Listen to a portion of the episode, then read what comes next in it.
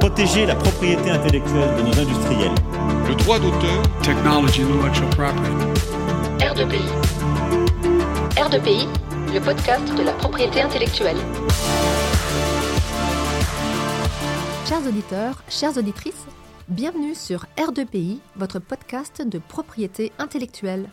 Ici, on parle de pays, on en parle entre amis, mais surtout, on vous en parle. Aujourd'hui, retrouvez un membre de notre équipe pour un épisode de Le Labo. Bonne écoute Chers auditeurs, chères auditrices, bonjour et bienvenue dans un nouvel épisode du Labo.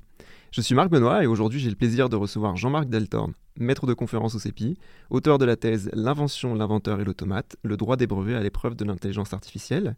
Et j'ai aussi à mes côtés Elodie Miglior, doctorante au CEPI sur le sujet propriété intellectuelle et données de l'intelligence artificielle. Bonjour à vous deux. Bonjour. Bonjour. Alors merci d'avoir accepté de faire le point dans cet épisode sur le sujet particulièrement brûlant de l'intelligence artificielle, sujet qui n'en finit pas de susciter les applications les plus riches et les clichés les moins fondés. Ensemble, nous allons tenter une fois pour toutes d'en finir avec les préconceptions sur l'IA qui se nourrissent finalement beaucoup plus de l'imaginaire collectif mystifié. Je pense par exemple au maître de la science-fiction Isaac Asimov et son cycle des robots, démarré en 1967, mais aussi à Philippe K. Auteur de Les androïdes rêvent-ils de moutons électriques en 1968, œuvre adoptée sous le titre mieux connu de Blade Runner. Mais aujourd'hui, point de Skynet, de Matrice et autres Jarvis, nous allons plutôt revenir à la réalité concrète à laquelle sont confrontés le droit d'auteur et le droit des brevets. Et dans un premier temps, Jean-Marc, est-ce que tu pourrais nous expliquer ce que c'est une intelligence artificielle et qu'est-ce qu'on entend quand on voit ce terme un peu partout euh, fleurir sur Internet? Alors d'abord, le terme peut-être a été euh, choisi à dessein pour ouvrir l'imaginaire, donc euh, que tu décrivais Marc à travers ces auteurs de science-fiction qui ont qui accompagné finalement, qui ont tous accompagné le développement de l'IA. Alors les années 60, c'était vraiment une période très très active de l'intelligence artificielle où on était porté d'espoir et d'un enthousiasme qu'on retrouve encore aujourd'hui. C'est souvent des périodes qu'on qualifie d'été de l'IA. Il y a des saisons de l'IA, il y a peut-être aussi des moments peut-être un petit peu moins euh, grandiloquents, comme c'est moins des saisons, c'est plutôt des, lundis ou des vendredis de l'IA, des fins de semaine un peu fatigués, et puis des, lundis un peu euh, peut-être où on, avance à, reculons. Euh, mais, mais ce qu'on vit aujourd'hui, c'est effectivement un moment très très actif, comme tu l'as souligné. Et, donc derrière ce, mot, qui n'est pas vraiment un mot valise, mais qui est un mot composite, qui vient associer deux concepts, chacun très ouverts, l'intelligence et la notion d'artificiel finalement, euh, se cache un objet aujourd'hui éminemment technique, mais qui a été pensé au départ finalement plutôt comme un programme, en fait plutôt comme un objectif finalement euh, asymptotique vers lequel tendre. Et les, pères fondateurs euh, qui ont euh, baptisé ce terme, enfin qui ont créé ce terme, euh, donc Herbert Simon et John McCarthy dans les années, dans les années 50, ont, ont, véritablement lancé cette sorte de, vaste programme dans l'idée d'y inclure un, maximum de, euh, d'enjeux qui visaient notamment à reproduire ces capacités cognitives de l'humain et à dépasser le programme cybernétique qui précédait, qui était lui porté à l'époque par un autre personnage très important et haut en couleur, Herbert Wiener, euh, qui était aussi une forme d'intelligence artificielle, mais qui par d'autres moyens. Et là, véritablement, avec, cette utilisation de l'IA, euh, pour reproduire ces capacités cognitives, on, on, essaye finalement de trouver une inspiration très tôt dans euh, deux types de, modalités. L'une qui s'inspire euh, de la biologie, donc les neurones en particulier. Il y a tout un tas de, grands noms hein, de, l'histoire de, cette intelligence artificielle en devenir, finalement naissante, qui ont, euh, qui ont participé à cette modélisation. Et puis aussi d'autres approches, beaucoup plus qu'on qualifierait aujourd'hui de beaucoup plus symboliques, à travers des règles qui viennent capturer la pratique humaine dès qu'on peut finalement les énoncer, ces règles. Donc, qu'est-ce que c'est qu'il y a aujourd'hui? Eh ben, Il y a une longue évolution de cette, de cette euh, technique. Euh, qui a notamment dans les années 70 en particulier, euh, qui s'est appuyé sur justement le développement de ces systèmes experts, qui étaient véritablement des listes de d'énoncés qui caractérisaient euh, des, donc des règles de fonctionnement, par exemple comment on attribue un crédit, une ligne de crédit à un individu. Ben, on, regarde par exemple si son histoire du crédit, de crédit, euh, finalement, s'il a, s'il a plus de 18 ans, etc. Crédit bancaire, on parle. Crédit bancaire, voilà, mhm. c'est ça. Et, du coup, on peut énoncer ces sortes de, de, principes généraux qui vont permettre de décider si oui ou non on accorde une ligne donc de, de crédit à cette crédit bancaire, donc à cette personne. Ça peut être relativement simple parfois, comme dans cet exemple, mais il y a bien des situations où on n'arrive pas à préciser euh, sous forme de règles donc le, fonctionnement qu'on cherche à reproduire. Si on dit par exemple la manière dont on reconnaît euh, un chat dans une image ou la manière dont on marche, on est bien en peine de formuler ça sous forme de règles, parce que la variété des situations, même si elles nous semblent relativement évidentes pour nous humains qui les mettons en œuvre systématiquement sans réfléchir, est en pratique extrêmement euh, vaste et complexe. Donc la, méthode finalement qui visait à reproduire sous forme de règles euh, les comportements humains s'appliquait très bien à certaines situations et pas du tout à d'autres. Et ça a, été, euh, ça a donné lieu à une sorte de petit, moment de déception euh, dans, l'histoire de l'IA, euh, puisque finalement on réalisait que c'était compliqué de, passer à l'échelle et puis donc de, mettre en œuvre à l'échelle industrielle certains types de, modèles. Et en parallèle de ces pratiques, une autre, une autre voie finalement reposait donc sur l'utilisation de modèles d'apprentissage qui eux fonctionnent de manière assez différente, puisque là, il ne s'agit pas de formuler des règles édictées a priori par des humains en reproduisant des comportements que l'on essaye de saisir, mhm. mais d'apprendre à travers, à travers, des exemples un petit peu de la même manière qu'un enfant ou un, un animal d'ailleurs hein, apprend. On est confronté à des situations, on a une fonction objective qu'on essaie de remplir et on, essaie de formuler finalement un modèle interne. Alors nous, c'est notre cerveau qui le fait pour nous, on ne sait pas trop comment ça marche, mais euh, on peut imaginer donc des, protocoles qui finalement font passer de ces exemples à un, euh, système capable donc euh, de, de, réaliser l'objectif qu'on cherche à atteindre. Alors par exemple, s'il s'agit de reconnaître un objet dans une image, par exemple le chat que je citais tout à l'heure, eh bien on va présenter un ensemble d'images contenant des chats. Donc des humains auront euh, mis, apposé un label à ces images en disant dans cette image il y a un chat, dans cette image il n'y en a pas.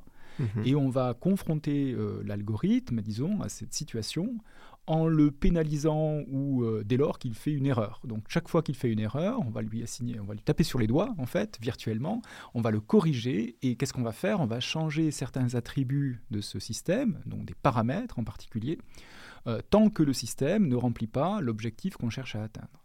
Et dès lors qu'il atteint cet objectif, on est satisfait, on est capable de déployer ce modèle. Euh, pour qu'il reconnaisse des, chats qu'il n'a jamais vus. Finalement, on a, le système aura mmh. appris. Alors les systèmes les plus aujourd'hui les plus euh, communs qui, euh, qui, comment dire, qui utilisent ce principe sont, sont des réseaux de neurones. Bien sûr, ce n'est pas les seuls. Il y a plein, il y a toute une famille, une cohorte de, de modèles qui permettent en fait de réaliser cette, ces systèmes d'apprentissage. Mais aujourd'hui, ils sont très populaires pour des raisons pratiques, disons, qui effectivement qui sont capables de de représenter ces données dans une vaste gamme d'applications, et puis aussi parce qu'on a des données à disposition pour, euh, entraîner ces modèles. Donc euh, ça marche comment? Ben, ce, réseau de neurones qui est caractérisé par un certain nombre de paramètres qui au départ se voient assigner des valeurs complètement aléatoires. Donc au départ le système ne comprend rien du tout mais image après image, donnée après donnée, et correction après correction, de manière itérative, on arrive à orienter peu à peu le modèle vers un espace finalement de paramètres qui remplissent donc l'objectif qu'on souhaite, euh, qu'on souhaite obtenir. Le fonctionnement s'affine. Le fonctionnement s'affine peu à peu et l'humain euh, est, le donneur, le donneur d'ordre de ce système, donc il fixe l'objectif à atteindre. C'est pas du tout, il n'y a pas d'intentionnalité bien sûr dans l'algorithme. Donc ça vient de l'humain qui définit aussi ce qu'on appelle des architectures, donc vraiment la, les détails de ces systèmes et aussi les modalités d'apprentissage et enfin la validation de la, de la solution lorsqu'elle est obtenue. Donc c'est l'humain qui dit maintenant c'est bon, tu as appris euh, comme à haut niveau d'efficacité euh, que, que j'escomptais et je peux te libérer dans le, dans le monde pour que tu reconnaisses tous les chats des voisins ou je ne sais trop. Donc voilà, donc l'idée vraiment est de passer d'un régime dans lequel euh, le système fonctionne sur la base de règles, qu'on contrôle absolument, mais qui ne remplissent, enfin qui ne permettent de répondre qu'à un relativement petit nombre de situations pour lesquelles on est capable d'avoir des règles. Ça, c'est les systèmes experts à des modalités qui sont basées sur l'apprentissage, qui elles permettent de répondre à d'autres types de situations, mais qui requièrent euh, en revanche un grand nombre de données d'apprentissage qui requiert elle-même un certain travail de, préparation, parce qu'il faut y assigner des labels, donc mettre des petites étiquettes sur ces données, la parole, l'image, le texte, mhm. afin de les préparer pour qu'elles soient métabolisées par l'algorithme et produire au final, disons, un, système qui, qui, puisse être euh, déployé. Donc deux modalités très différentes qui aujourd'hui parfois euh, se rejoignent, on le verra peut-être après, en créant des systèmes qu'on appelle hybrides qui, euh, qui concilient ou qui tentent de concilier les avantages de l'un et de l'autre. Récupérer le meilleur à chaque fois. Dans un cas, on comprend vraiment ce qui est fait, mais on n'arrive pas à se saisir de la complexité du monde. Dans l'autre, on, on, délègue davantage peut-être à la machine. Euh, Il y a un peu plus d'opacité de ces systèmes, et en même temps, ils sont d'une efficacité redoutable. Mhm. Donc voilà, on, aimerait avoir le, le- le beurre et l'argent du beurre. Alors, est-ce que j'ai raison de dire que, ou de penser plutôt, que le système expert, en fait, un, un exemple concret de notre quotidien, c'est la calculatrice, ou euh, ça n'a rien à voir Est-ce que, euh, parce que tu, disais que ça fonctionne sur des règles, qu'on, qu'est-ce qu'on aurait comme exemple? Oui, alors je n'aurais pas qualifié ça de, de système intelligent, en fait, la, la calculatrice, au sens des systèmes experts.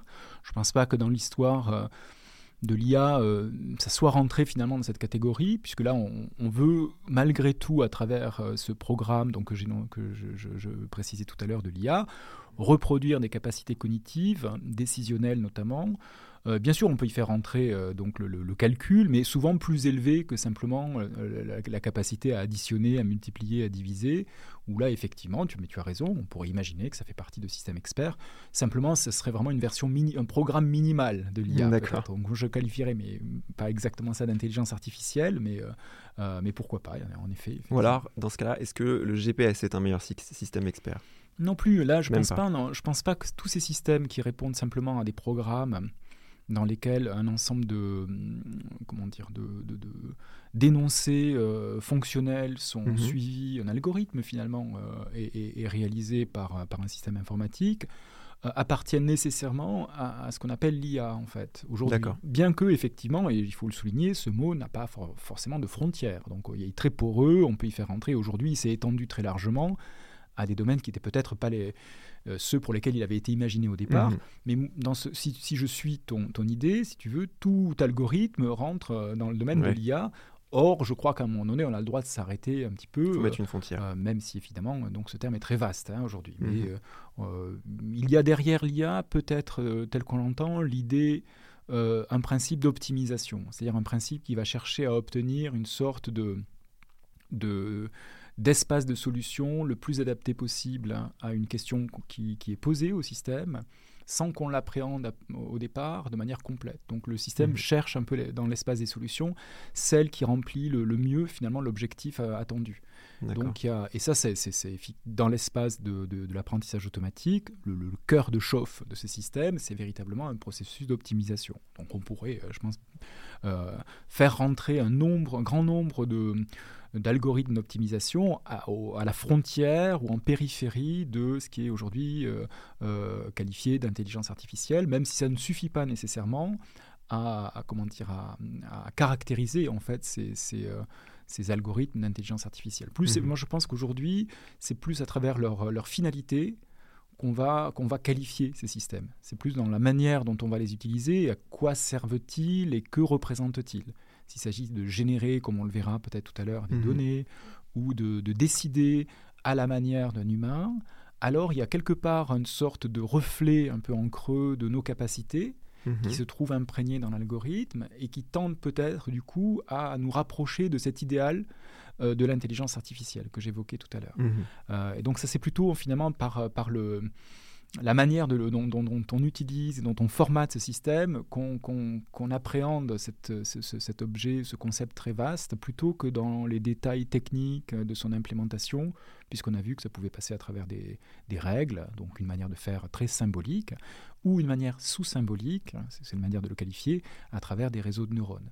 Donc c'est deux choses complètement différentes qui, qui- qui permettent d'opérationnaliser ce, programme euh, et on pourra en imaginer d'autres. Il y a de l'intelligence collective, par exemple. Il y a des algorithmes qui, qui, euh, fonctionnent aussi avec des modalités beaucoup plus proches de, de comment dire, de, systèmes de génétique, enfin de comment dire, en évolution, donc, euh, d'autres types d'algorithmes qui ne rentrent pas dans l'une ou l'autre des classes que j'ai discutées précédemment Mhm.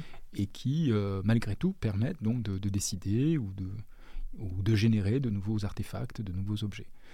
Voilà, donc, euh, donc la calculette, oui, mais à mon avis, c'est pas forcément le meilleur exemple, et non plus le GPS, moi je le mettrais pas du tout euh, dans, dans l'intelligence artificielle. Choisir la meilleure route pour aller quelque part, non? Là oui, peut-être. Là, Ah. effectivement, là, alors par contre, là, le GPS dans ce sens-là, c'est-à-dire là, oui, très traditionnellement, des processus d'optimisation qui visent à trouver un chemin le plus, le plus court, par Mhm. exemple, ou le optimiser parce que c'est le plus, euh, le plus agréable. Ou Avec le moins de tournants, comme sur avec le Google de- Maps. Voilà, c'est ça, exactement. Euh, ça, oui. Et ça, c'est très. Et traditionnellement, dans l'histoire de l'IA, c'était effectivement un des premiers, euh, euh, une des premières applications, euh, mais qui, là encore, euh, euh, est très proche de cette idée d'optimisation. L'optimisation, c'est vraiment choisir le, parmi un es- dans un espace de solution assez la- large, Mhm. euh, la meilleure des options possibles. Quand on joue aux échecs, quelle est la meilleure stratégie qui va me rapprocher de la victoire Mhm. Ou euh, dans le cas d'une trajectoire euh, balistique, si c'est l'armée, ou dans le cas d'un, de, de, de, de choisir La son conquête chemin, spatiale, on va voilà, dire. donc voilà, bon, voilà, la conquête spatiale. Hum, comment, comment trouver les meilleurs paramètres qui permettent de lancer la fusée vers la Lune ou d'aller en voiture d'un point A à un point B? Mhm. Donc tout ça c'est juste. En même temps aujourd'hui, ça, n'appartiendrait plus plus vraiment à, l'essentiel de ce qui fait l'IA aujourd'hui, euh, puisque euh, le, programme dans lequel s'inscrit euh, l'intelligence artificielle est beaucoup plus vaste que ce simple comment dire ce simple euh, problème d'optimisation. Il y a d'autres d'autres considérations euh, ou d'autres. Mais elle vient de là, en fait. Alors- disons que c'était un des premiers points, parce qu'à une certaine époque, on voyait vraiment l'intelligence aussi de manière très rationnelle. Bon, il- il- certains, certains chercheurs envisageaient l'intelligence comme un processus de recherche, un moteur de recherche dans, dans un espace d'état. Donc euh, c'était le, le mot technique, l'espace d'état dans lequel on, on se promène et on, on- un peu comme au jeu d'échecs ou au jeu de dames, les états, c'est toutes les configurations possibles de toutes les pièces euh, euh, dans, un, dans un, euh, un échiquier ou un damier. Et il s'agit de trouver la, la configuration ou la séquence de configuration euh, qui permettent d'aller vers la victoire, par Mhm. exemple. Donc, c'est en, en pratique, c'est l'exploration dans une sorte d'arbre de, de décision de- d'un chemin qui amène de la situation à laquelle, euh, dans laquelle on se trouve à un moment donné, le- le- les pièces euh, sur l'échiquier, jusqu'à euh, l'échec et mat, par Mhm, exemple, à la fin, sûr, ouais. euh, ou, euh, ou une position plus favorable. Donc on, on pouvait assimiler à cette époque-là le processus décisionnel dans un espace extrêmement rationalisé, très, comment dire, très limité dans sa configuration aussi. euh, vous voyez là, c'est le- c'est le- c'est l'exemple du jeu d'échecs. Donc on- il y a un certain nombre de cases, il y a un certain nombre de, De pièces, qu'on ouais. contrôle. Mhm. Donc il y a euh, un certain nombre de positions qu'on peut calculer et il y a des règles à suivre qui sont aussi très claires. Alors ça, ça marche dans ces espaces et effectivement, jusqu'à un certain point, on pouvait dire, ah bah oui, euh, imaginons des algorithmes qu'on va appeler intelligence artificielle peut-être, et qui permettent donc d'optimiser, d'aller au plus vite vers la solution ou euh, euh, de maximiser l'efficacité, par exemple, d'un programme s'il s'agit de, de lancer une fusée dans l'espace ou euh, de minimiser la dépense énergétique d'une voiture entre deux, sur une trajectoire, etc. Donc là, c'est- c'était effectivement un, un- un cas d'application de ces processus d'optimisation, mais euh, relativement limité en pratique aux situations dans lesquelles on peut fi- configurer cet espace et déterminer l'ensemble des états qui le représentent. Dans bien des cas, on n'a aucune idée, si on regarde le monde autour de nous, de, euh, euh, la variété euh, ou de la comptabilité de ces configurations. Ah, Elle nous échappe. C'est impossible à se représenter pour un cerveau Voilà, on ne peut pas le représenter de manière euh, absolue, évidemment, c'est trop euh, fluide, trop, euh, trop continu, on ne peut pas le discrétiser et on ne peut pas non plus ramener ça à un espace de règles qui rendent compte de la variabilité des situations que, que nous rencontrons au quotidien. Donc, face à cette variabilité et à cette impossibilité de transcrire le monde sous forme de règles, eh la plupart de ces modèles, euh, finalement, achoppent, ce ne fonctionnent pas de manière parfaite hein, et sont parfois considérés comme un peu, peu satisfaisants. Donc, il y a un petit peu de déception quand on cherche à appliquer ces, euh, ces premiers principes euh, d'optimisation à des situations réelles qui, elles, sont beaucoup, beaucoup plus complexes. Et c'est là où, finalement, le règne de l'apprentissage automatique euh, euh, euh, survient, puisque là, on, euh, on peut saisir un peu plus de cette complexité sur la base de, de configurations qu'on présente à la machine et qui inclut avec elle, d'une certaine manière, un, euh, des éléments contextuels, parfois, pas toujours, hein, loin du compte, mais, mais qui peuvent, qui peuvent s'accompagner d'un peu plus de richesse en termes de représentation de, de l'univers qu'elle qu'elle porte. Et là, on a accès à plus de variété Et du coup, ces systèmes sont capables de s'adapter, de généraliser là où les premiers n'opèrent que dans euh, l'espace des représentations qu'on a nous-mêmes anticipées au départ. Donc il y a, d'autres régimes, différents régimes d'application. C'est nous qui fixons les règles. C'est nous qui fixons les règles dans le premier cas. Dans le second cas aussi, mais on capture un peu plus de richesse de peut-être de, de, l'espace d'observation du monde mmh. qu'on représente. Moi, j'aimerais revenir sur quelque chose que tu as mentionné. Donc, tu as beaucoup parlé des euh, réseaux de neurones. Et on voit aussi beaucoup euh, le terme machine learning. Et peut-être pour clarifier pour nos auditeurs, quelle est la différence entre euh, le machine learning, le deep learning Alors, l'apprentissage automatique, le machine learning, c'est une modalité d'implémentation du programme intelligence artificielle. Il y en a d'autres, donc comme les, systèmes experts, d'accord? Donc ça, c'est deux, grandes branches. Il y en a d'autres à l'intérieur, les algorithmes génétiques, donc plutôt l'intelligence collective.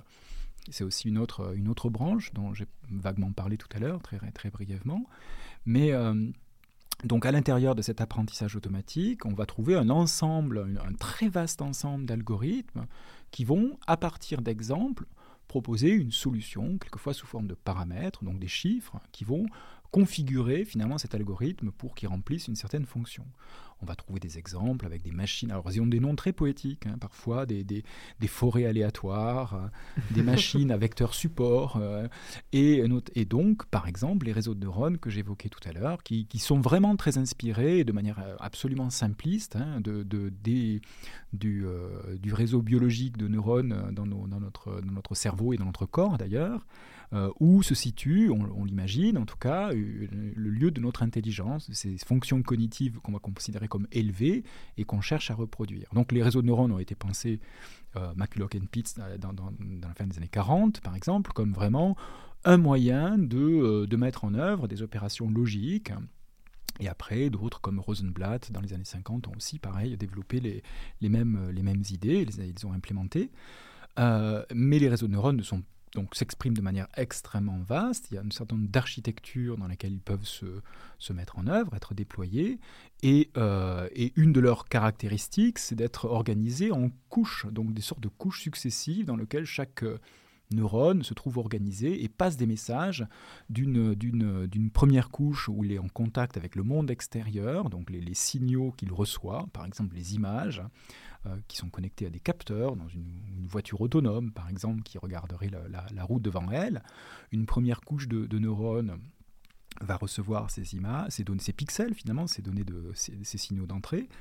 Elle va opérer une opération relativement simple sur ces, sur sur pixels et transmettre le résultat à une couche seconde, seconde plus profondément dans l'architecture dans du réseau de neurones.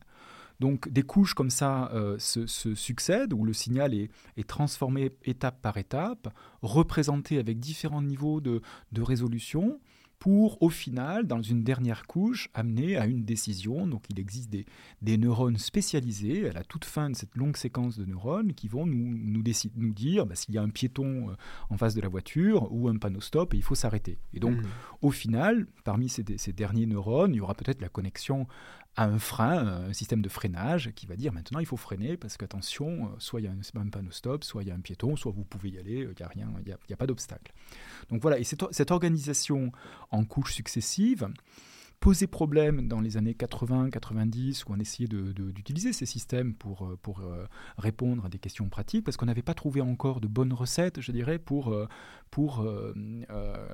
apprendre, enfin pour, quelque part déterminer les paramètres et, et, et, mettre en œuvre un apprentissage efficace. Donc ça fonctionnait, mais c'était compliqué, c'était beaucoup d'artisanat ou d'ingénierie pour, mettre en œuvre des systèmes à une petite échelle.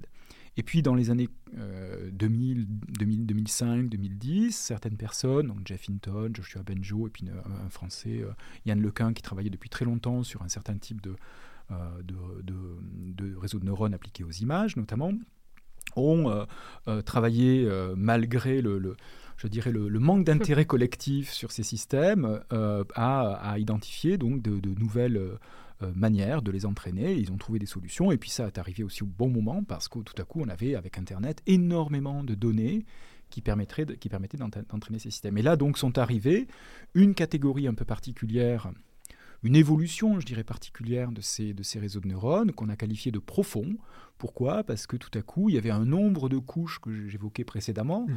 plus important qu'auparavant. Alors c'est très difficile de qualifier euh, le seuil à partir duquel on peut considérer que le réseau est considéré est donc profond, euh, et auparavant il n'est pas profond.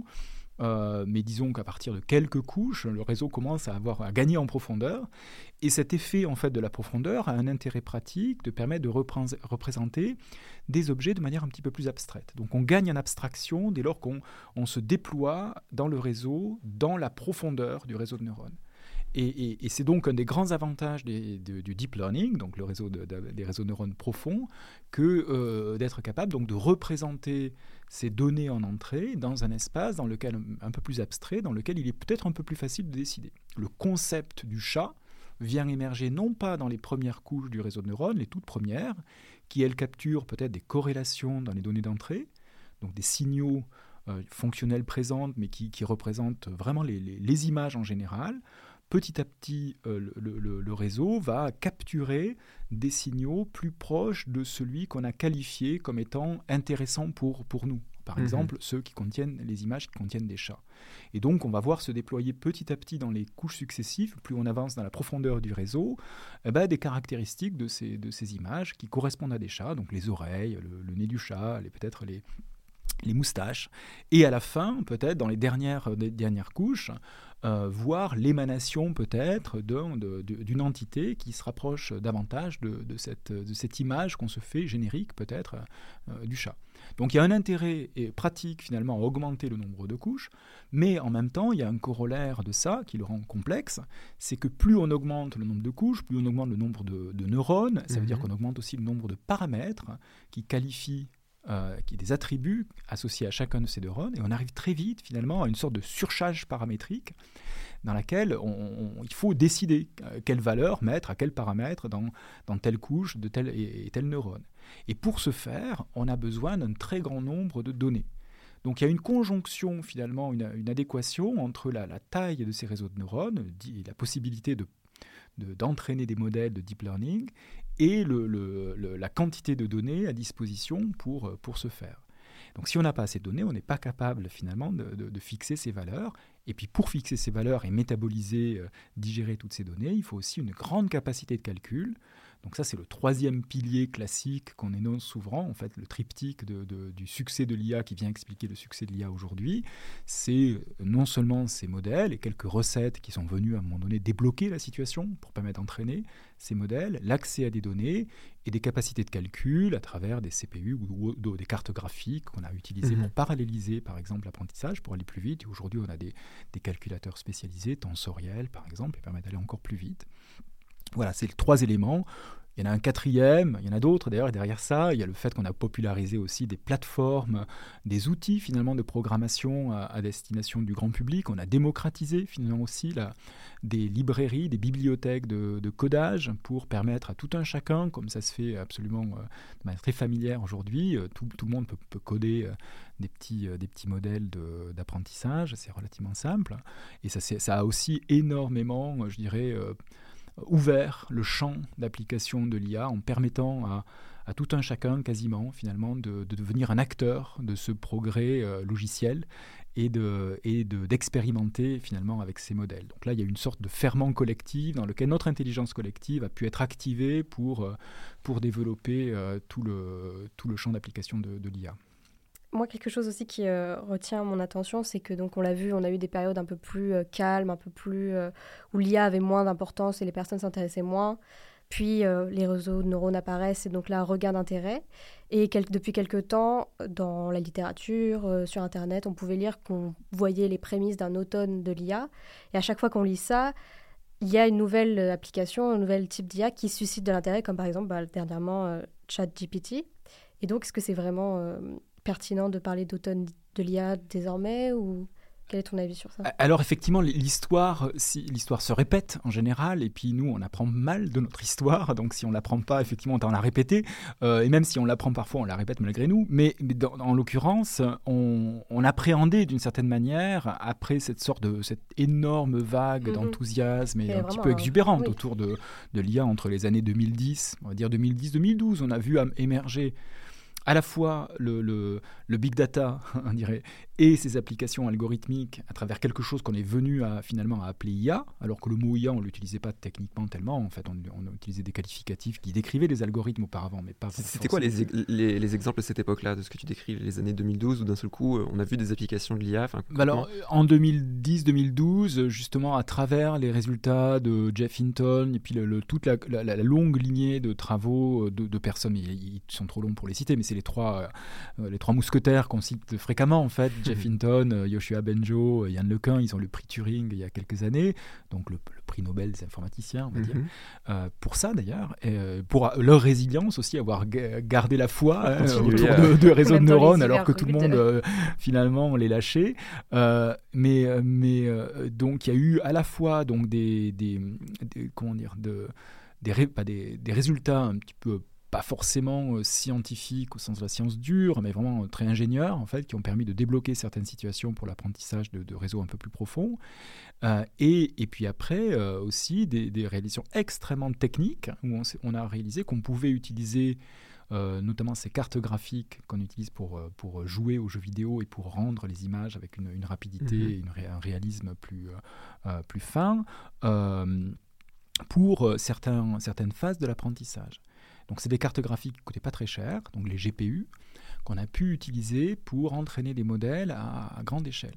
Et là, on a vu que finalement, la taille, comme c'est quelque chose aussi qu'on pourra discuter aujourd'hui avec, avec les derniers résultats de ces modèles de langage, compte hein, jusqu'à un certain niveau, mais elle, semble importante et permet, euh, dès lors qu'on est capable d'apprendre hein, ces modèles, de, de, de, de, mettre en œuvre finalement des, euh, euh, des solutions industrielles. Donc là, ça fait euh, quelque part, ça a un impact pas simplement dans la sphère académique, mais dans la sphère euh, commerciale, industrielle, et ça vient intéresser donc des, euh, des problèmes pratiques. Donc, on va parler par exemple des, des, voitures autonomes, par exemple, mmh. l'exemple que j'ai donné tout à l'heure, mais il y en a, y y en pléthore.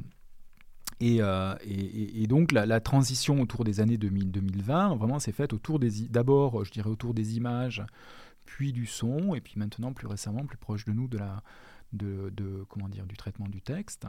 L'image a été vraiment un, premier moment où euh, euh, des choses qu'on n'arrivait pas forcément à capturer avec des règles ont pu être saisies à travers donc ces, modalités d'apprentissage, à travers une certaine catégorie d'architecture de réseaux de neurones, avec une très grande efficacité.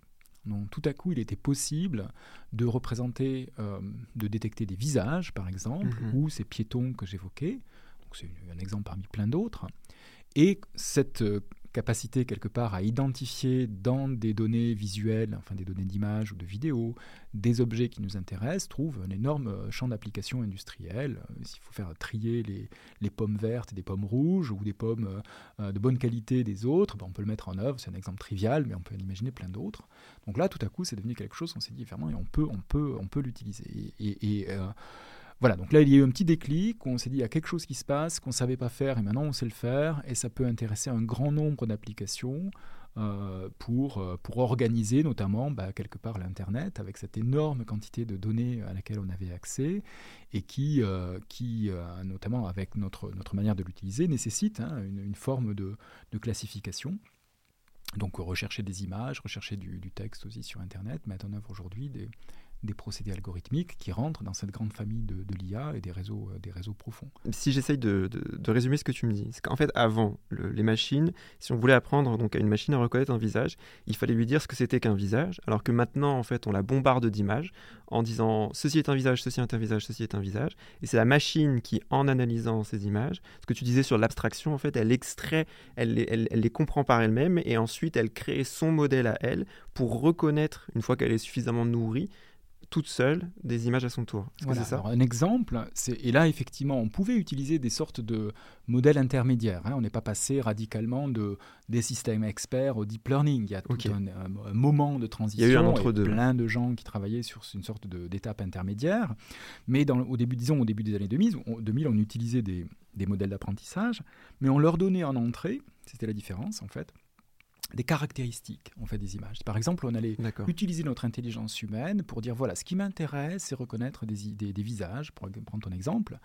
Et euh, du coup, on, on, observait euh, on réfléchissait, les ingénieurs réfléchissaient, ben, voilà, qu'est-ce que c'est qu'un visage? Ben, un, visage, il y a deux choses, enfin en général, il y a quelque chose qui, qui, est vertical, qui ressemble à un nez, il y a deux, euh, deux billes euh, euh, avec deux points autour, c'est les yeux, il y a souvent des caractéristiques très fortes, c'est les sourcils ou l'ombre portée du nez sur la, lèvre supérieure, le, bout du menton. Mhm. Et tout ça, donc on allait réfléchir à ce qui représentait pour nous, de manière complètement conceptuelle, un visage. Donc on réfléchissait et on identifiait ces caractéristiques qu'on essayait d'extraire a priori des images à travers euh, des, opérateurs, des filtres, qui venaient donc manipuler ces images et euh, détecter, détecter les yeux, détecter la position donc des sourcils, la position du menton. Mhm. Donc on avait, on extrayait au préalable euh, par un, faisceau d'analyse qui elle reflétait finalement des règles. Hein, Quand même, ouais. Donc voilà, ces règles, mais finalement sous des nouvelles formes. C'est ça, sous des nouvelles formes, un objet image avec des pixels vers un objet qui était composé d'une série de chiffres qui disaient ben voilà la position des yeux dans cette image, voilà la position des sourcils, voilà la position de ce que éventuellement ce qui peut être un nez. Enfin, on essayait de détecter ces objets-là. Et en fonction des, de, ces détections ou manque de détection qu'on faisait rentrer dans un système d'apprentissage, par exemple des machines à support de vecteurs ou d'autres types d'algorithmes, on prenait une décision. Donc il y avait un espace intermédiaire dans lequel on pouvait utiliser de l'apprentissage automatique, mais qui était précédé d'une phase de détection de caractéristiques. Cette phase de détection de caractéristiques était essentiellement le lieu du vrai travail. Donc c'est là, et là, ce qui était intéressant par rapport à ce qui a suivi, c'est qu'elle était aussi extrêmement spécialisée. C'est-à-dire que les, spécialistes des images avaient tout leur arsenal de filtres qui n'avaient absolument ou peu de choses à voir avec celui des spécialistes de la parole, par exemple, mmh. qui étaient extrêmement spécialisés, qui avaient une très bonne connaissance, par exemple, de la manière de produire du son, mmh. avec euh, de la voix, par exemple, avec euh, y compris une, représentation de la, de, de, la biologie, finalement, de la physiologie de, la, de la production de la parole. Donc il y avait des grandes spécialités, y compris dans le texte aussi, qui ne se parlaient pas vraiment entre elles et qui permettaient d'isoler ces caractéristiques afin de les donner en entrée à des systèmes d'apprentissage. Et la différence avec l'avènement donc de, l'apprentissage profond, c'est qu'on a, d'une certaine manière, éliminé cette première phase, puisque dès lors qu'on a suffisamment de données en entrée, la machine est capable, d'une certaine manière, ces systèmes algorithmiques profonds donc, sont capables d'identifier par eux-mêmes, quand ça marche bien, hein, je généralise mhm. aussi bien sûr, il y a des cas où ça marche pas du tout, mais quand ça marche bien, idéalement, ils sont capables justement de faire ce travail de, euh, de, passer de l'image, des données brutes, on va dire, de l'image en entrée, donc des pixels, à la caractéristique que l'humain devait très laborieusement euh, et à travers quelquefois un long travail préparatoire identifier.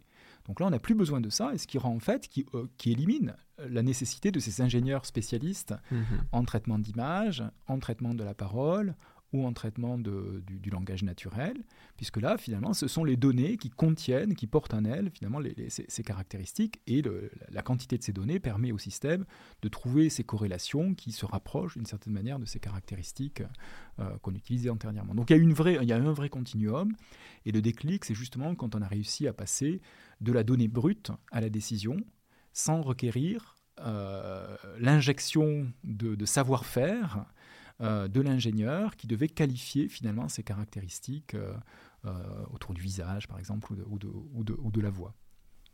D'accord. Alors, tu me tends la perche en plus parce que tu, parles de, cet ingénieur qui intervient. On lit souvent que parfois les intelligences artificielles sont des robots autonomes ou indépendants, et voire même certains pensent qu'une intelligence artificielle pourra un jour s'émanciper de sa programmation. Alors, qu'est-ce qu'il en est de toutes ces affirmations?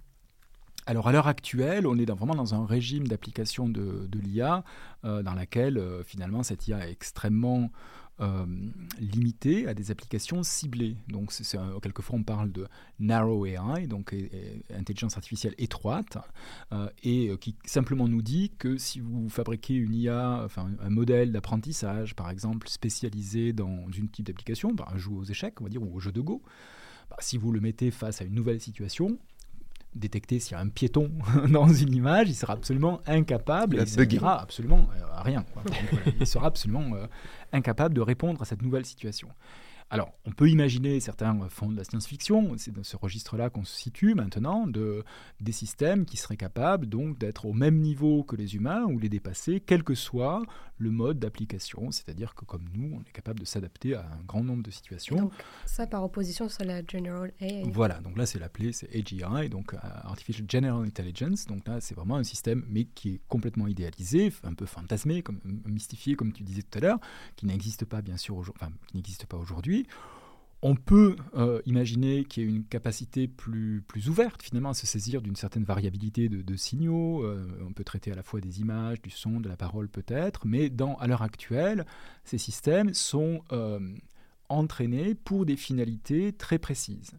Donc encore une fois, on est dans des systèmes hyper spécialisés qui peuvent être bien meilleurs que les humains à exécuter certaines tâches, mais finalement, ça n'a rien de très surprenant. Une voiture va plus vite qu'un humain, euh, même si mhm. c'est euh, Usain Bolt, ou, euh, et la calculatrice que tu décrivais tout à l'heure, même si c'est pas vraiment de l'IA, calcule beaucoup mieux que, que moi ou nous tous, hein, je, suppose.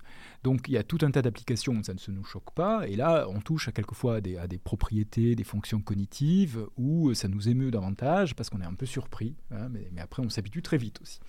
Donc on est dans un régime là où ces modèles sont euh, sont, utilisés dans des, applications, et ce que je veux dire par là aussi derrière cette idée, extrêmement ciblées, mais extrêmement contrôlées aussi. Donc là, tout est dit en fait par les, ce que j'appelais tout à l'heure les donneurs d'ordre, je crois, de ces systèmes qui viennent euh, définir les frontières hein, d'utilisation de ces modèles. Donc on, toute une cohorte d'humains s'applique à imaginer à quoi et comment euh, utiliser ce, ce, réseau de neurones particulier et comment choisir son architecture ces hyperparamètres, en, en gros, c'est les paramètres qui vont, qui vont le, le, caractériser de manière très générale, même avant son apprentissage, quel type de données on va lui donner en entrée, comment bien choisir, équilibrer ces données pour qu'elles répondent véritablement à la situation donnée? S'il s'agit d'apprendre un chat, euh, la reconnaissance du chat, ben on va, on va peut-être équilibrer euh, le chat avec les chiens. On va insérer aussi des chiens pour que le, le système fasse la, différence. Et donc mhm. il va falloir aussi procéder en amont à un travail d'annotation de ces images pour dire ceci est un chien, ceci est une image avec un chat,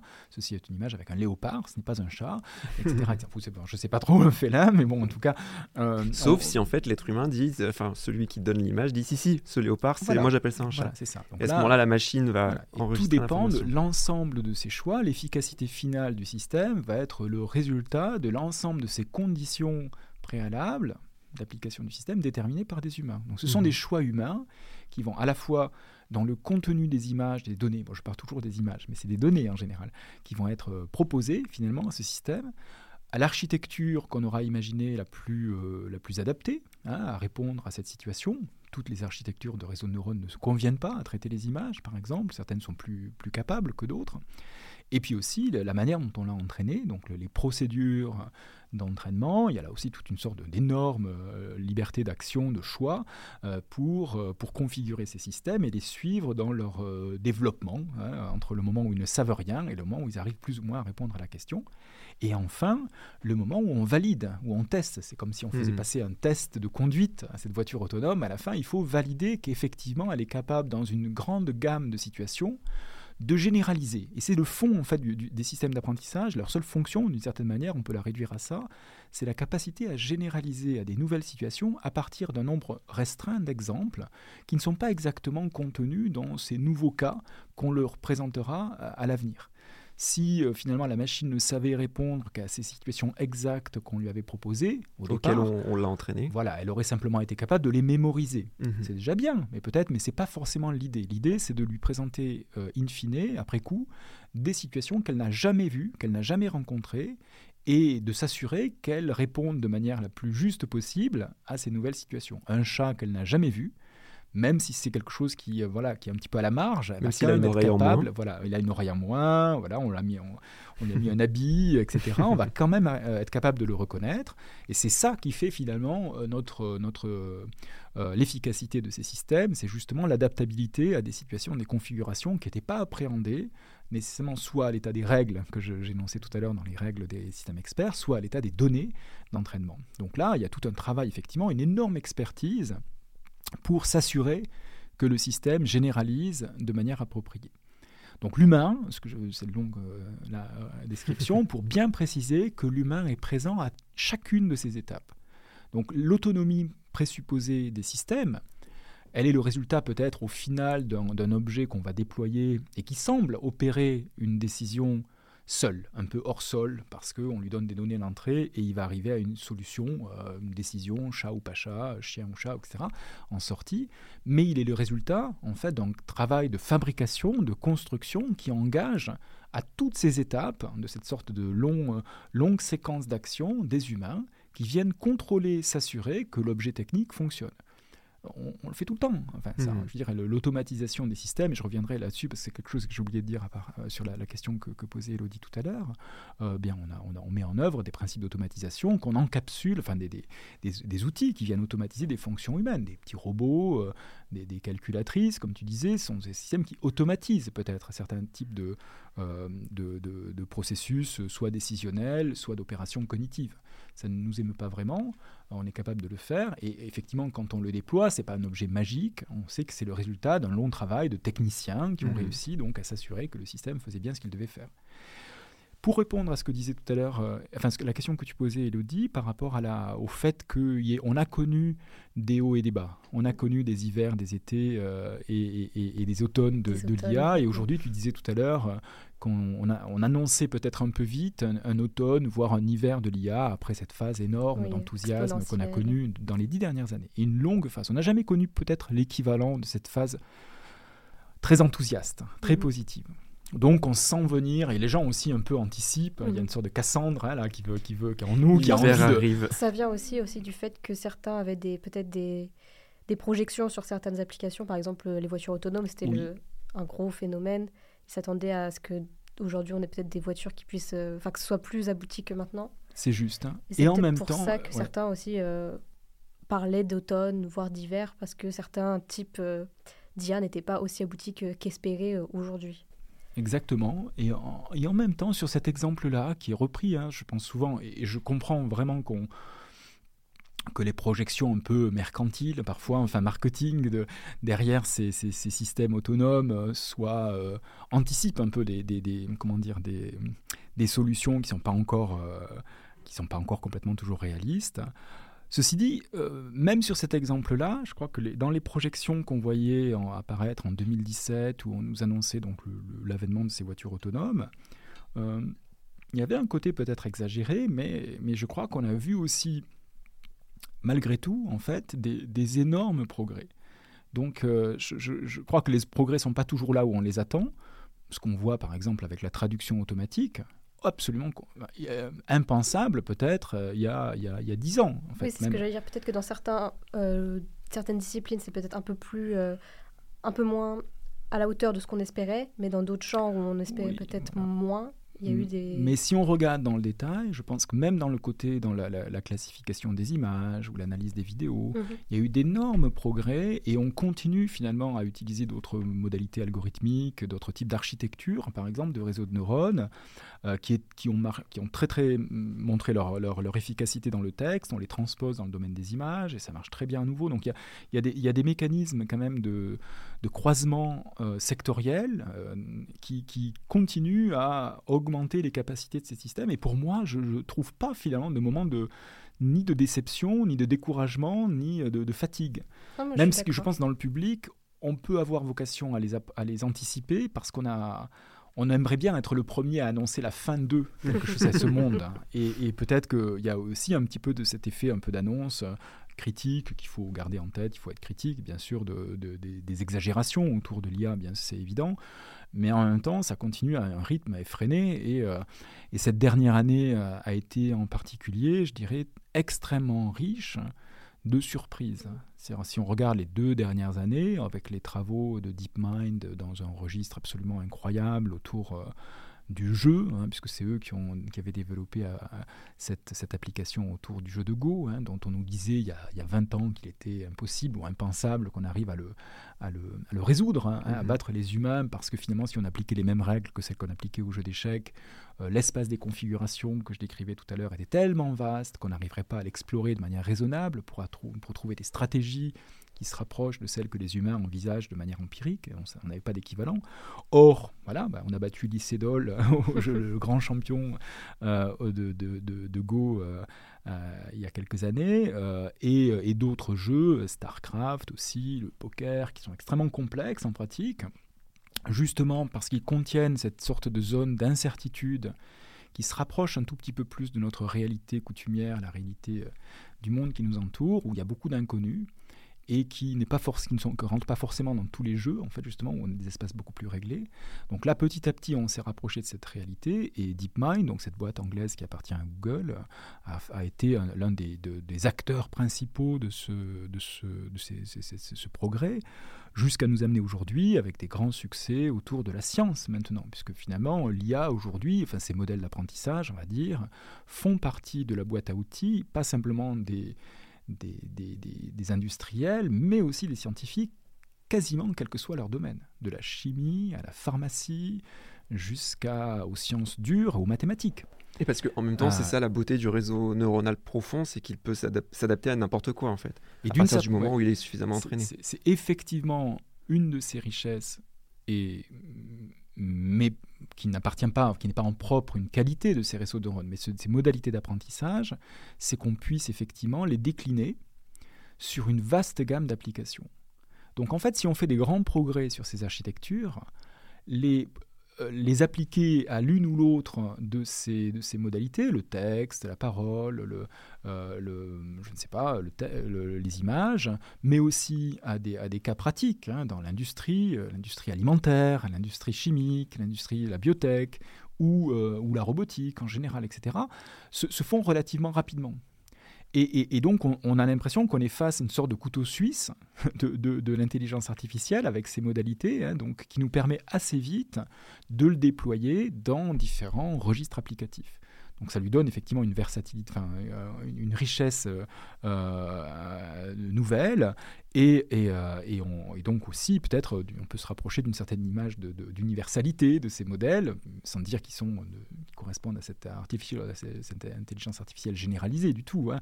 Mais ils ont cette capacité donc à être appliqués à tout. À, tous ces, univers. Et là, pour moi, ça fait aussi partie des grandes surprises qui contribue donc à annihiler peut-être cette anticipation négative, de dire d'annoncer donc l'hiver de, de l'IA. Euh, on continue à progresser très fort, l'investissement euh, est, massif, donc euh, à la fois en temps, en talent. les plus grands esprits aujourd'hui vont travailler peut-être dans ces domaines et, on découvre de plus en plus de choses qui nous, qui nous étonnent. Donc c'est mmh. aussi pour, pour l'esprit curieux un espace de jeu intellectuel extrêmement riche, mais aussi avec des applications complètement euh, nouvelles. Enfin, je dirais aujourd'hui, le nombre de, nouveaux euh, médicaments qui vont être fabriqués ou qui sont en train d'être imaginés, il y a déjà des, entreprises, et c'est plus juste des startups hein, qui, qui, existent, dont la, vocation est de mettre sur le marché des, euh, des nouveaux composés, enfin des nouveaux médicaments, disons, qui ont été conçus à l'aide de ces objets, pas imaginés par, hein, mais conçus mmh. à l'aide de nouveaux outils qui rentrent donc dans cette grande famille de l'apprentissage automatique. On arrive à identifier de nouvelles modalités de, calcul qui, qui, dérivent aussi de l'usage de ces modèles, qui nous permettent donc d'explorer autrement l'espace des possibles, ou encore, euh, bah, par exemple avec AlphaFold, donc une autre émanation de DeepMind, cette boîte anglaise que j'évoquais il y a quelques instants, euh, la possibilité de résoudre, alors on ne résout pas complètement, mais enfin en tout cas de prédire un certain seuil statistique de, vérité, hein, de, plausibilité, donc des, la, forme tridimensionnelle de, de grandes molécules, des protéines, avec la possibilité à travers cette sorte de, prédiction de peut-être faciliter ou accélérer le développement de médicaments. Donc ça, c'est un nouveau champ. Et avec DeepMind, on a donc DeepMind et, aussi euh, Meta, puisque enfin Meta, c'est Facebook, hein, c'est le nouveau nom de Facebook, mhm. qui se met aussi, euh, à, qui se prête à, ce jeu-là. Euh, on a en l'espace d'une année réussi à prédire, encore faudra-t-il les valider, mais on a au moins prédit à un seuil de, de, de plausibilité raisonnable la forme tridimensionnelle de l'ensemble des protéines humaines et au-delà euh, euh, dans d'autres organismes connus. Donc c'est absolument considérable. On a multiplié par plusieurs milliers des ordres de grandeur l'espace finalement euh, connu de ces, de ces objets protéines qui, par, qui sont la, brique enfin, une des briques élémentaires du vivant. Et que jusqu'ici on n'avait pas réussi à non, identifier. parce que c'était un travail extrêmement difficile. Des calculs très complexes à la fois des calculs et des, des- des procédures expérimentales, hein, finalement très lourdes. Ouais, parce qu'on avançait à tâtons. ouais. on avançait à tâtons et des, des chercheurs euh, mettaient en équipe un an, deux ans, trois ans pour arriver à identifier peut-être cette structure euh, d'une protéine particulière qui nous intéressait parce qu'il fallait les cristalliser, c'est-à-dire il fallait les stabiliser euh, dans Mhm. leur forme, leur configuration tridimensionnelle. C'est des gros nœuds en fait, c'est de gros, c'est des longues chaînes de- de- de- d'atomes, ces, protéines, donc elles ont tendance à se tordre euh, et dans tous les sens. Elles, fo- elles forment une configuration tridimensionnelle naturelle toujours à peu près la même, mais quand on cherche à les stabiliser en les cristallisant pour pouvoir bien les observer avec un, un certain type de, de- de microscope ou de cristallographie à rayon X, ça pose tout un tas de problèmes pratiques. Donc il y a- et là, c'est de la recette, c'est vraiment de l'expérimentation très très complexe, très lourde, qui engage des efforts considérables de laboratoire avec un, euh, je dirais, un grand talent hein, de, de Mm. ces chercheurs qui se retrouvent aujourd'hui euh, confrontés euh, finalement à des, à des projections donc simulées par, par ces modèles. Oui, parce que c'est ça. C'est qu'à l'inverse, l'intelligence artificielle, elle n'a pas besoin du laboratoire, elle ne fait que calculer. Alors, voilà, c'est ça. Elle n'a pas besoin du laboratoire maintenant, mais par contre, elle a eu besoin du laboratoire pour apprendre les Oui. configurations. C'est là aussi, en fait, où on, on- on- on oblitère un petit peu rapidement cet effort considérable, collectif, public. C'est la, souvent la recherche publique, parce qu'il faut des données, en fait. Il faut donc des données, à avoir, faut avoir accès à ces données. C'est l'ère de la guerre, finalement. Voilà, à partir desquelles, euh, à partir desquelles ces intelligences, vont, euh, ces données, donc à partir desquelles ces intelligences artificielles vont, vont- vont se construire. Sans elles et sans l'accès à ces données, pas d'intelligence artificielle. Donc pas de, pré- pas, de- pas de capacité à prédire, Mhm. à anticiper les nouvelles formes de ces molécules qu'on ne connaît pas, donc à généraliser, pour revenir à ce que je disais tout à l'heure. Donc là, ça veut dire vraiment, il faut jamais oublier finalement ce terrain, euh, cette assise sur laquelle se construit cette architecture euh, gothique de- des, des réseaux de neurones profonds, qui peut être très, euh, très vaste, très haute, hein, qui pointe vers le ciel, mais elle est vraiment construite et appuie- elle s'appuie sur ce, ce préalable finalement d'un effort considérable d'une communauté scientifique euh, ou du public. Finalement, quand nous partageons, nous aussi, euh, nos données euh, collectivement sur, euh, sur Internet, euh, très souvent, on participe quand vous utilisez, vous voyez, ces reCAPTCHA. Vous, vous Oui. savez, je ne suis pas un robot. Bah, vous les contribuez. feux. exactement. tricolores. On ne le savait pas, mais pendant des années. eh euh, oui, on vous contribuez, on contribue collectivement à améliorer, à corriger ces modèles d'apprentissage dans des questions, quand il s'agit bon, de manière triviale de reconnaître s'il y a un vélo ou pas sur la route, bah, ça participe à entraîner des modèles de reconnaissance d'objets particuliers, dans des configurations qui ne sont pas forcément faciles à, à- à identifier ni pour l'humain ni pour la machine. Et ce qui veut dire aussi que la, la machine est faillible au sens où elle dépend de la bonne utilisation de, de l'être humain. Moi, j'ai cet exemple du- de ce compte Twitter où ils avaient voulu euh, avoir un chatbot euh, qui euh, reprenait les propositions et où en fait il avait été bombardé Mhm. par l'extrême droite et s'était retrouvé à avoir du contenu absolument raciste, tout ce qu'on, de- de- plein de choses détestables et Twitter avait été obligé de l'arrêter. En fait, la machine, l'IA aujourd'hui, ne fonctionne aussi bien que de, de- de la bonne façon qu'on l'utilise. Oui, d'où l'importance aussi d'avoir des données variées pour éviter les biais et avoir le plus d'exemples possible pour après euh, généraliser euh, le mieux possible. et de vérifier le résultat du coup, d'avoir un être humain qui approuve euh, derrière, qui vient checker. euh, Non?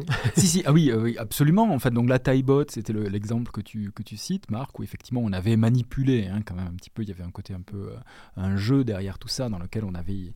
euh, Il voulait tester la limite. Voilà, on voulait tester la limite de ce, de ce petit bot euh, que Microsoft avait déployé il y a quelques années. Et effectivement, on avait réussi à le euh, à l'induire, hein, enfin, ou le faire glisser petit à petit vers des, euh, des propos extrêmement euh, désobligeants, racistes, et, et donc il avait dû être retiré. Mais si tu poses la question, enfin vous posez effectivement la question importante, donc des, à la fois donc de- du choix sur ces données, enfin des données d'entrée, qui sont, qui contiennent parfois des biais, hein, donc des biais, c'est-à-dire des sortes de, de déséquilibres qui sont d'une certaine manière le reflet des équilibres inhérents à nos sociétés, où on n'est pas forcément, il y a, il y a beaucoup Mhm. de, de, de, de disharmonie et de, de situations euh, qu'on aimerait corriger, mais qui sont captées par ces, par ces données, bien ou mal. Alors, quelquefois, on n'a pas le choix, d'autres fois, les données ont été mal choisies. Et puis aussi, on a, on a, on- on- donc, euh, en aval la, possibilité ou la nécessité, je dirais même, de s'assurer que ces biais ne soient pas reproduits lorsqu'ils sont délétères, lorsqu'ils visent justement à reproduire ou à euh, enflammer des situations ou à exagérer euh, des déséquilibres qu'on souhaiterait, auxquels on souhaiterait remédier. Mmh. Euh, donc dans des cas d'application, alors quand c'est des applications triviales, si c'est pour vous proposer, je ne sais pas, la dernière, enfin la, prochaine musique sur votre playlist, ça n'a pas beaucoup d'importance que ces biais se manifestent. Mais lorsqu'il s'agit d'applications beaucoup plus, je dirais, sensibles, euh, dans l'espace judiciaire ou en médecine, là, c'est absolument nécessaire de, de, bien s'affranchir de ces biais autant qu'on peut, au moins d'être conscient de leur, de, la, de, leur présence si jamais il y en a. Et donc de travailler vraiment sur leur... Euh, et c'est un vrai sujet de recherche, beaucoup de gens travaillent là-dessus. En droit du travail aussi. Euh, donc voilà, en droit du mhm. travail, on peut imaginer toute un tas de situations où c'est effectivement des, des, problèmes sensibles mhm. faut, auxquels il faut être extrêmement attentif. Moi, j'aimerais rebondir euh, sur le fait qu'on a dit que ces deux dernières années, il y a eu pas mal d'inventions, enfin de nouvelles applications d'IA qui créé le buzz, l'engouement. Notamment, donc on l'a évoqué, euh, ChatGPT ou encore euh, Midjourney par exemple, qui permet de créer des images avec un prompt. Donc on va renseigner quelques mots et ça va générer une image à partir des mots qu'on a, qu'on a renseignés. Est-ce qu'on peut parler d'intelligence artificielle génératrice de contenu et en fait, pourquoi ça suscite autant d'intérêt? Hmm. Alors oui, je pense qu'on peut, on peut qualifier ces, nouveaux systèmes de, générateurs de contenu. Il s'agit du texte, il s'agit d'images, il s'agit de, musique aussi même parfois. Donc, euh, ces nouveaux systèmes ont, fait le buzz, comme tu dis, et tu as, raison. Enfin, moi, je suis absolument fasciné par euh, la capacité de ces systèmes à produire des objets qui nous semblent réaliste, intéressant, euh, qui ressemblant finalement à des artefacts que les humains pourraient produire, hein, qu'il s'agisse de textes grammaticalement corrects, il n'y a pas de faute hein, chez ChatGPT, euh, ou des images hein, qu'il semblerait difficile pour la plupart des humains de produire, parce que techniquement, elles ressemblent à bah, des, des, objets qui nécessiteraient des compétences artistiques, par exemple, donc un certain talent ou une certaine pratique de l'art. La même chose pour la musique, bien sûr. Alors, ça, ça fait partie de, de, la justification de l'engouement et, du buzz actuel sur ChatGPT, où tout le monde, on, en discutait euh, avant l'émission tout à l'heure, euh, euh, donc dont tout le monde est au courant, et, ça, contribue d'une certaine manière à, à, populariser aussi à une certaine, une autre échelle peut-être cette application, ces applications de l'intelligence artificielle. Et pour des bonnes raisons, ça doit nous faire collectivement aussi réfléchir, parce que ça pose des questions assez radicales, finalement, sur mm. l'usage possible ou peut-être euh, inadmissible parfois de, de, ces, de ces nouveaux, nouvelles applications. Alors, et, justement, je crois que la, raison pour laquelle elle, nous, euh, elle rencontre ce, si grand, ce succès si important, c'est à la fois lié, je pense, à, au, au réalisme des résultats attendus. C'est-à-dire que si on avait des textes qui, si on utilisait par exemple un système qui avait été imaginé dans les années 60, euh, euh, entre 63 et 67, il y avait un, chercheur américain, Weizenbaum, qui avait imaginé un système qui s'appelait Eliza, Elisa. Un bot aussi qui prenait du texte, identifiait les, les, verbes, les reformulait les phrases sous forme de questions, et ça permettait d'interagir avec euh, l'algorithme de manière assez minimale. Pourtant, ça fait déjà été considéré comme une avancée à l'époque, puisque ça représentait presque une forme de dialogue entre un psychiatre et son patient. ça ressemblait un petit peu à ça. Euh, en, tout, en tout état de cause, euh, ça avait généré un intérêt, mais avec des limites hein, finalement, parce que la capacité générative hein, de ces algorithmes était euh, simplement une sorte d'artifice euh, produit à travers ces règles, ces opérations d'inversion pour formuler des questions, par exemple, à travers les, réponses qui, de, l'utilisateur euh, qui, précédaient.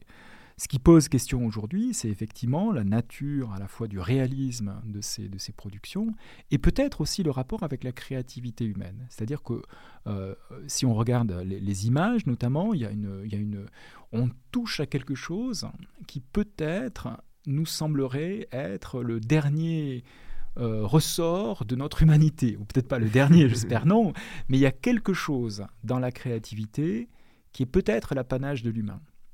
Pourtant, on peut parler de créativité animale. Quand un, je sais pas, un oiseau fait un nid, il y a, une forme d'architecture absolument incroyable, ou une araignée, par exemple aussi. Voilà, c'est très, très impressionnant, même si évidemment on anthropomorphise, ce qu'on considère être comme un attribut de la créativité.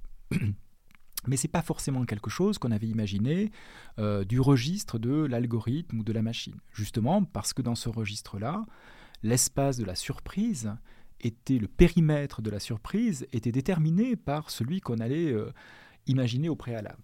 Or là, la machine nous surprend, elle produit des choses finalement qui à la fois nous étonnent dans leur euh, véracité, elles sont, semblent authentiques, et dans la qualité du contenu authentique parce que l'image aurait pu être produite par un humain. Et là, dans ce cas-là, c'est pas le test de Turing qui est passé, c'est peut-être un autre test, celui de Ada Lovelace. C'est un personnage très important dans l'histoire de l'informatique, euh, la comtesse, euh, je crois, euh, Lovelace, enfin Ada, comtesse de Lovelace, qui, qui au 19e siècle a été la, première informaticienne véritablement, puisque c'est avec John Babbage, la, une machine, un des ordinateurs imaginés par un un, Anglais, John Babbage, elle avait proposé donc le premier algorithme. Et, dans un des échanges épistolaires, enfin des lettres qu'elle partageait donc avec euh, John Babbage, elle évoquait la possibilité que des machines un jour puissent être finalement créatives. Et c'était peut-être justement ce test-là de créativité auquel on est confronté aujourd'hui. Et les machines le passent sans aucun problème, haut en couleur. Enfin, haut en couleur. Il y a un succès absolument considérable de cet ordre-là, sans dire que la machine soit créative du tout.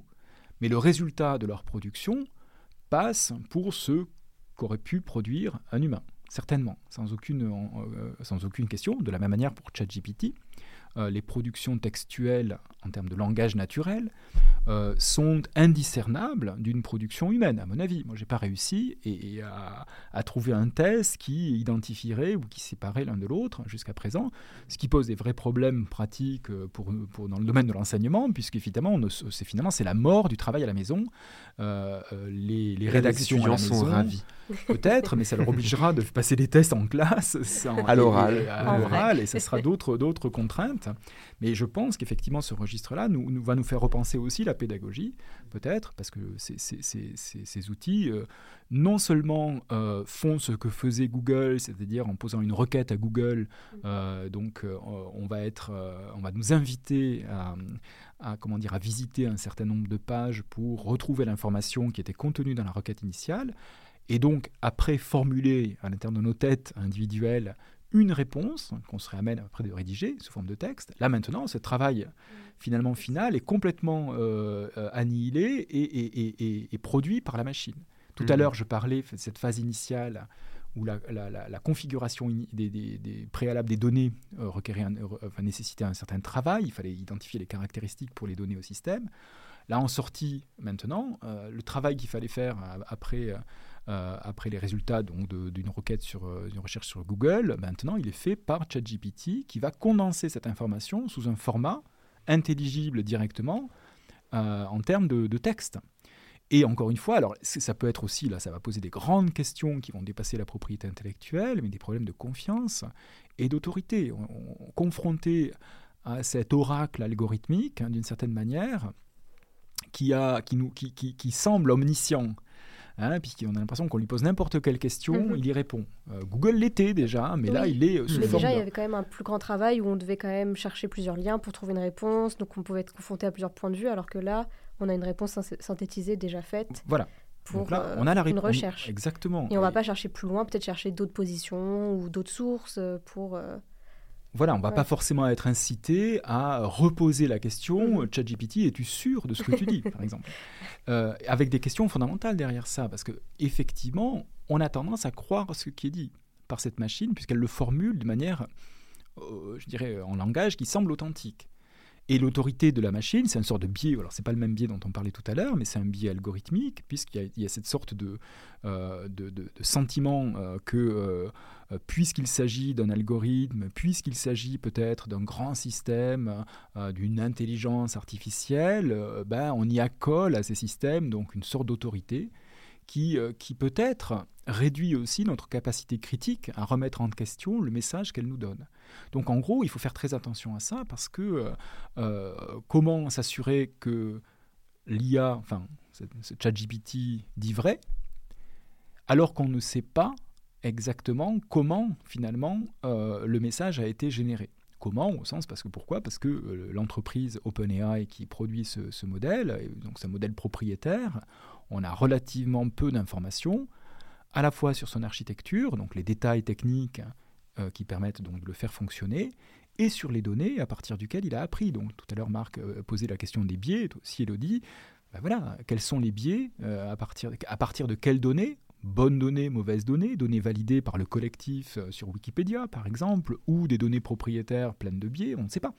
Et en même temps, tu, reprends l'exemple de Wikipédia, est-ce qu'il n'y a pas aussi une méconnaissance de l'utilisateur? Parce que on prend, si on regarde l'exemple de ChatGPT, alors sauf erreur de ma part, elle n'a jamais été vendue, cette IA, comme étant une IA encyclopédique dans laquelle on pouvait chercher du contenu. C'est-à-dire que certes, les réponses à nos, à nos questions, elles sont synthétisées, donc il y a une apparence d'argumentation et de raisonnement, mais en fait, l'utilisateur qui vient y chercher une réponse à une question, alors si on garde l'exemple de l'étudiant, il est dans, en fait, cette, cette démarche est fausse, c'est pas l'objet de ChatGPT que de proposer du, savoir ou de la connaissance. L'objet de ChatGPT, c'est de proposer par contre un discours articulé qui ressemble à ce qu'un être humain pourrait produire. Est-ce que je me trompe? euh, Non, mais oui, non pas du tout. Mais je pense qu'effectivement, mais alors du coup, le, ce système vient-il avec un mode d'emploi d'une part, qui nous qui met quelque part une sorte de, de, limite à son utilisation? Oui, peut-être dans les termes, euh, termes of service, les conditions générales d'utilisation, si vous voulez, la licence qui vient avec l'utilisation, l'usage de, de, de, ce modèle, on a peut-être des indications à ces limites. En vérité, euh, c'est pas très clair. Et, d'une part, donc, le, est-ce que c'est vraiment euh, le mode d'emploi nous, nous, nous prépare-t-il à mettre des limites mm-hmm. euh, Et par ailleurs, sommes-nous euh, prêts, nous humains, préparés à appliquer notre sens critique de manière très ferme, je dirais, à cet objet auquel on a envie de croire par, par anthropomorphisme, par fascination, par ce que tu décrivais au tout début, un peu par fantasme. Hein, on a presque envie d'y croire. Et il y a une vraie fascination que je ressens personnellement, mhm. alors que par ailleurs, je peux être aussi très critique. Mais pour, pour, le, pour le coup, le, réalisme des productions, textuelles ou, euh, ou graphiques, euh, quelque part vient éroder notre capacité critique. Notre réseau neuronal. Notre peut-être réseau neuronal trouve une forme de, rapport empathique, je ne sais pas, de connexion je organique presque à ce qui est dit. Et on s'y retrouve. Et vous voyez, il y a eu tout un tas de gens qui trouvent que ces machines sont effectivement peut-être, évoquent presque euh, une sorte de, de préconscience. L'ingénieur de Google disait, posait la question il y a quelque temps, etc. Qu'est-ce que ça veut dire la conscience? On ne sait pas. C'est le hard problem en philosophie, donc il y a un problème compliqué qu'on ne sait pas exactement qualifier. Euh, et, ça, nous, ça nous renvoie à nos limites, hein, de toute façon. Mais je crois que foncièrement, si on veut utiliser décemment et raisonnablement et avec précaution aussi ces objets techniques dans des configurations où ils, mettent en jeu euh, un rapport à l'humain, hein, aux personnes naturelles, dans des situations parfois sensibles, il faudra engager notre esprit critique collectif. Et là, ça vient peut-être avec un mode d'emploi préalable hein, qu'il va falloir engager, peut-être au système, dans le système éducatif, dans les médias, pour dire faites attention, ça marche, mais pas tout le temps. Mhm. Et parfois, ça se trompe radicalement. C'est quelque chose qu'on que, ne dit pas assez peut-être. C'est qu'on est face à ces systèmes qui sont parfois d'une efficacité redoutable, 99 fois sur 100, mais qui 1% du, des, des, des, des, cas, dans 1% des cas, se trompe aussi, tout aussi radicalement, de manière complètement euh, impensable pour un humain. Donc on est parfois face, 99 fois sur 100, face à un prix Nobel, et 1% des cas, on est face à un, imbécile, je veux dire. Et, ça crée un vrai problème de confiance quand on y réfléchit, parce que ou même de désaveu de ces systèmes et de, quelque part de, de, repoussoir, parce que dès lors qu'on est confronté à ces systèmes qui faillissent, alors même qu'on avait anticipé et on mhm. avait une sorte de comment dire, de foi hein, qui est mhm. naissante dans, dans, la, capacité de ces systèmes à répondre à tout un sort de problèmes, on est extrêmement déçu, et peut-être d'autant plus qu'on avait mis haut la barre de désespoir qu'on portait à leur, à, leur, à leur application. Donc là, il faut être très prudent pour comment dire, euh, atténuer peut-être cette sorte de rupture entre nos espoirs excessifs et la réalité après des systèmes qui faillissent, justement parce que ces, situations euh, que je décrivais précédemment entre le prix Nobel et l'imbécile, si vous voulez, est une réalité. Donc euh, parfois le, système faillit ou l'humain ne, se tromperait absolument pas. Il n'est pas forcément facile d'anticiper justement ces cas, je dirais, pathologiques dans lesquels les systèmes se trompent radicalement. Et ça, ça va poser des véritables problèmes de confiance dans les systèmes. Donc on a besoin de beaucoup travailler collectivement justement sur la, capacité d'abord à penser que c'est la réalité de ces systèmes, c'est justement euh, c'est celle-ci, enfin qui sont capables de se tromper, là où l'humain ne se tromperait pas, et que parfois ils sont très efficaces. Donc dans le cas de ChatGPT, c'est un vrai souci parce qu'on on voit dans de nombreuses situations où le système répond avec autorité à une question qu'on lui pose, par exemple, même si ce n'est pas forcément l'ambition initialement des, opérateurs ou des, producteurs de ce système. Et on, pose donc des questions, il y répond. Et euh, sans nous mettre une sorte de, petit addendum, euh, un codicile qui dirait attention, euh, ce que je dis finalement n'a de valeur que, enfin très limitée, prenez-le avec des pincettes, vérifiez. Non, non, il dit quelque chose, on a envie d'y croire et parce qu'il le dit de manière euh, réaliste. Et donc là, il faut convaincante. Voilà, c'est ça. Et donc là, on a vraiment euh, euh, un, problème. Alors, d'autre part, et puis après, il ne cite pas ses sources. C'est-à-dire, enfin, ce qu'on ferait nous dans l'espace scientifique, académique, on aurait tendance à dire, ben voilà, cette information, elle provient de telle et telle personne. Donc, c'est à travers ce maillage, cette généalogie des idées, qu'on est capable finalement d'identifier à la fois les erreurs, mais aussi les biais. Or là, finalement, l'IA répond à la fois en termes d'image ou de, ou de, de, mots, sans euh, nous, sans s'appuyer ou sans identifier, sans cette transparence qu'on a pris l'habitude finalement d'utiliser pour créer de la confiance dans l'espace, notamment euh, académique. Notamment. Est-ce que tu avais une autre question, Elodie? Non, de mon côté, c'est bon.